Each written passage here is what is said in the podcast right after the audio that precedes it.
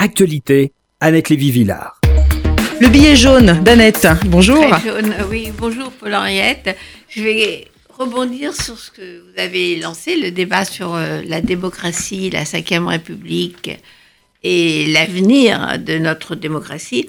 Alors, j'ai voulu revenir sur cette question extrêmement complexe à laquelle personne n'a vraiment de réponse, que sont les gilets jaunes.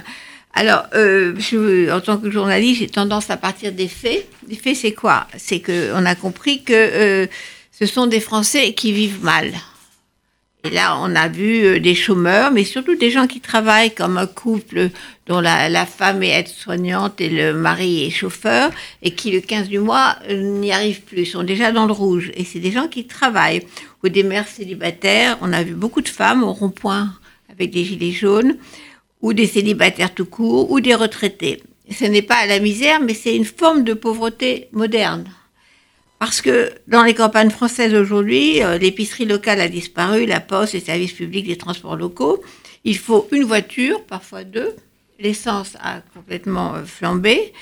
Il faut aussi maintenant dans la vie moderne avoir son ordinateur, ses téléphones portables, ces choses qui font que la vie moderne coûte cher. Donc ça n'est pas la misère, mais c'est une forme de pauvreté malgré les allocations familiales, les systèmes de santé et toutes les aides, cette classe ouvrière ou petite bourgeoisie, entre les deux, s'en sort mal quand on lui vend une France euh, riche et prospère.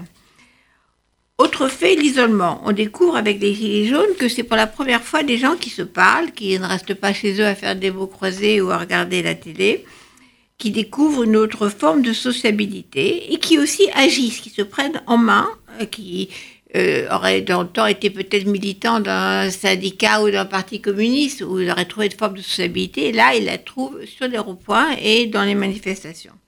Ça, c'est les faits. Maintenant, la question, et je continue sur la problématique que vous avez commencé à évoquer, la question où ça va?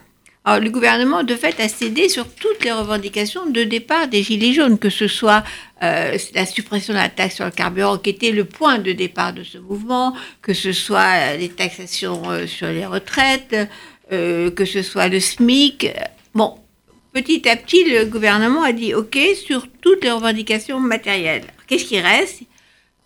Que Macron s'en aille. Donc, comme je reviens sur la problématique qu'évoquait Dominique Schnapper, un président élu démocratiquement, euh, donc il n'y a pas de raison qu'il s'en aille. Il demande son départ, premier point.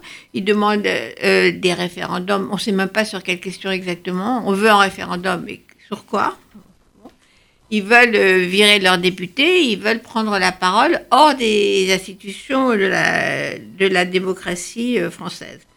Alors la question qu'on se pose évidemment, c'est est-ce que notre France, ce mouvement va sombrer dans le populisme, comme on a vu en Italie et dans d'autres pays européens, avec des mots d'ordre nationalistes contre l'Europe, contre l'immigration, contre les élites, xénophobes, etc on ne voit pas vraiment ces mots d'ordre surgir. Il y a des dérapages, il y a des, leaders autoproclamés qui disent des trucs épouvantables, mais dans l'ensemble, c'est pas ça qui soude ce mouvement. Ils ne disent pas, euh, ils hurlent pas non à l'Europe, euh, à bas les immigrés, tous dehors.